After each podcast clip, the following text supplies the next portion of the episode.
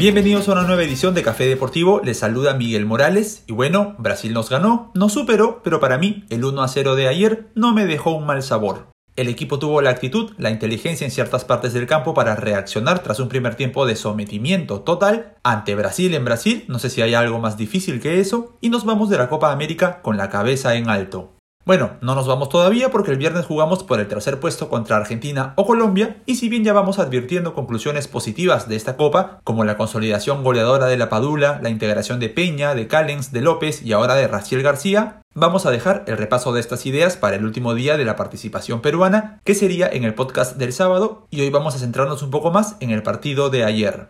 ¿El 5-4-1 fue error de Gareca? Para nada. Para mí, para nada. Había que cerrarle los caminos a Neymar, que con la inclusión de Everton Cebolinha en el 11 volvió a jugar de lo que quiso, falso 9, 10, extremo izquierdo, donde encontrara espacios. Y para hacer esto y contrarrestar los centros de Brasil, que fue algo de lo que hablamos ayer, Gareca no puso a Cueva junto a la Padula, sino como volante izquierdo y a Peña a la derecha. Y lo explicó el propio Tigre en conferencia.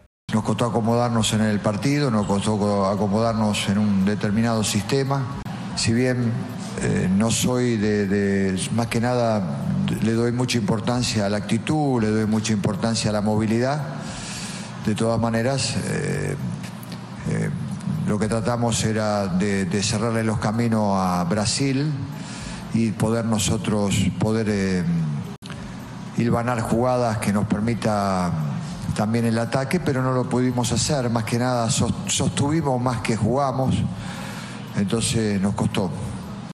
Ahora, se entiende, y en mi caso se comparte, por qué el equipo se paró así, pero está claro que el sistema no funcionó. Lo que hubo al final fue dos bloques partidos, cinco jugadores arriba y cinco abajo, y esto producto del poco tiempo de ensayo, como dice Gareca, a lo que yo le agregaría la orden equivocada de presionar en bloque medio alto.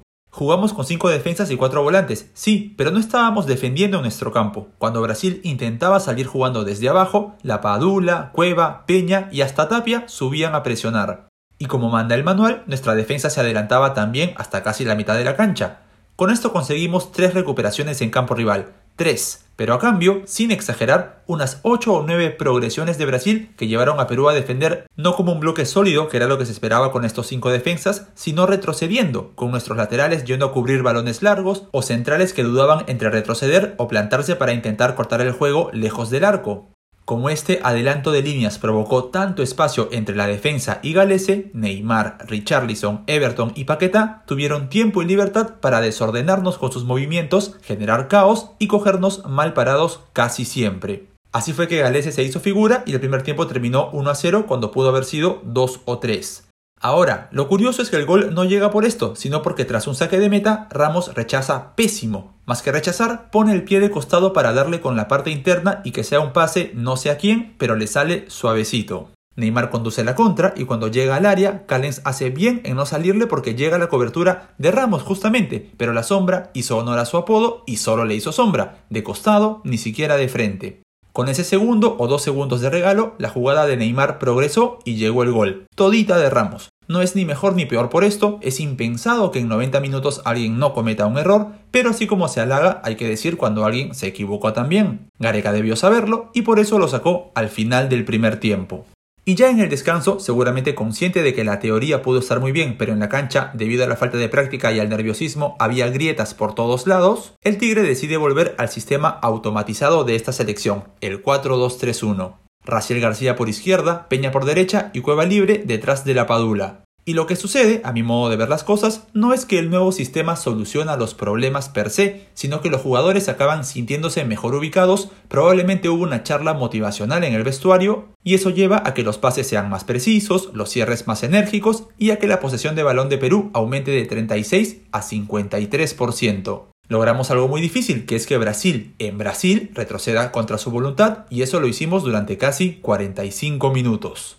Ahora, Gareca seguro debía saber que un gol más del Scratch liquidaba el asunto, así que si bien quitó a un central, tampoco arriesgó demasiado. Ni Corso ni López pasaron mucho al ataque como sí lo hizo por ejemplo Renan Lodi en el primer tiempo. Teníamos a cuatro defensas estacionados con Neymar y o Richarlison, y gracias a esa superioridad numérica y a la confianza que íbamos ganando, Brasil nos llegó muy poco. A estos motivos, en su entrevista post partido, Chiche agrega que Brasil estaba agotado por descansar menos de 72 horas respecto a su partido con Chile y haber jugado un tiempo con uno menos ante la Roja. Pero volviendo a Perú y ya con el cambio de sistema, el problema fue el mismo que tuvimos originalmente con los cinco defensas, que no había volumen para atacar. Si nos paramos un poco más adelante, si manejamos un poco más el balón, si había buenas combinaciones entre Raciel, Cueva y Yotun, la Padula de hecho hizo de poste otras veces, pero Perú no progresaba más allá de la triangulación en un espacio pequeño. No había quien destinar un cambio de frente, nunca hubo un compañero que pique al vacío entre los zagueros rivales y ningún tipo de amplitud.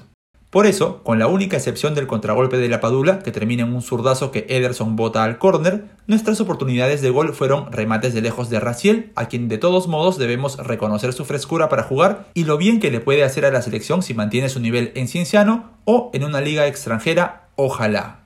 Uno de esos remates es el que pega en el brazo de Thiago Silva. ¿Hubo penal? Yo creo que sí. Primero, su pie estaba en la línea del área, eso está claro. Segundo, su brazo amplía su volumen y bloquea la trayectoria del balón. La polémica viene en el tercer aspecto y lo advirtió Eric Osores en la transmisión. Como Ramos se agacha, la reacción de meter la cabeza del brasileño puede ser automática al no haber visto la trayectoria del balón desde un inicio. Además, cuando uno mete la cabeza hacia un lado, por una cuestión natural el brazo se mueve también. Pero claro, esa es una opción. La otra es que sí haya querido meter el brazo y su cabeza más bien busque camuflar ese movimiento. Hubiese quedado a criterio del árbitro, pero para eso había que revisar la jugada. ¿Por qué no se revisó? A falta de que se publiquen los audios del bar, Enrique de la Rosa de ESPN hace un apunte valioso.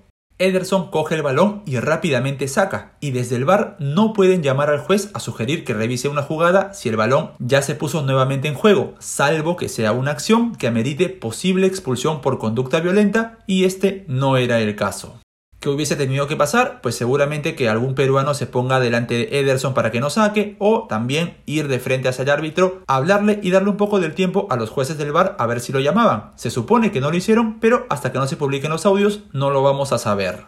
Y claro, en el momento esto hace que reneguemos y se entiende, pero de ahí hacer un escándalo de esto o decir que Brasil compra árbitros, por favor, nos perjudicamos en esa acción, es verdad, pero Tobar también pudo ir a ver el bar al minuto 70 cuando Corso derriba a Richarlison. Si bien no lo hizo con fuerza, pone el brazo en su espalda y un juez riguroso lo cobra. Algo que por cierto denunciaron desde ambos bandos es la conducta de Tobar al momento de hablar. Galese y Tapia aseguraron que los insultaba, lo mismo dijo Neymar y Gareca también se quejó en conferencia.